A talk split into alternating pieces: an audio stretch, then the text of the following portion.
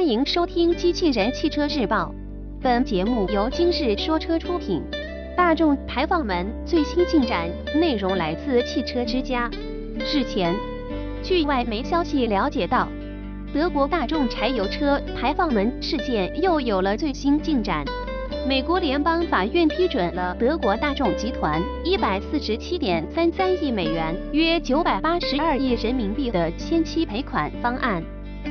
大众集团将首先赔偿和回购美国境内的包括甲壳虫、捷达、高尔夫、帕萨特、奥迪 A3 等四十七万五千辆 2.0TDI 柴油发动机车型，并且敦促大众集团尽快研讨关于 3.0TDI 柴油发动机车型的赔偿事宜。据悉，通过的赔偿方案主要包括以下两大方面：第一，大众将首先向美国境内拥有 2.0TDI 柴油发动机车型的车主共计赔偿100.33亿美元，并召回47万五千辆问题车型，具体包括如下车型：2013 2015年生产的大众甲壳虫，2010 2015年生产的大众高尔夫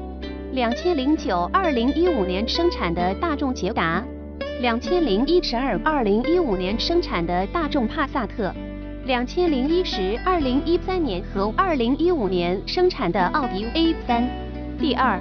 大众将向美国加州北方地区法院委任的环境信托支付二十七亿美元，用于治理被污染的环境，并且支付额外的二十亿美元用于推广零排放技术，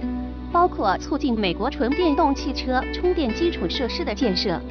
发展纯电动汽车租赁业务等。据外媒报道，大众集团正在讨论美国境内涉及排放超标的 3.0TDI 柴油发动机车型的处理办法。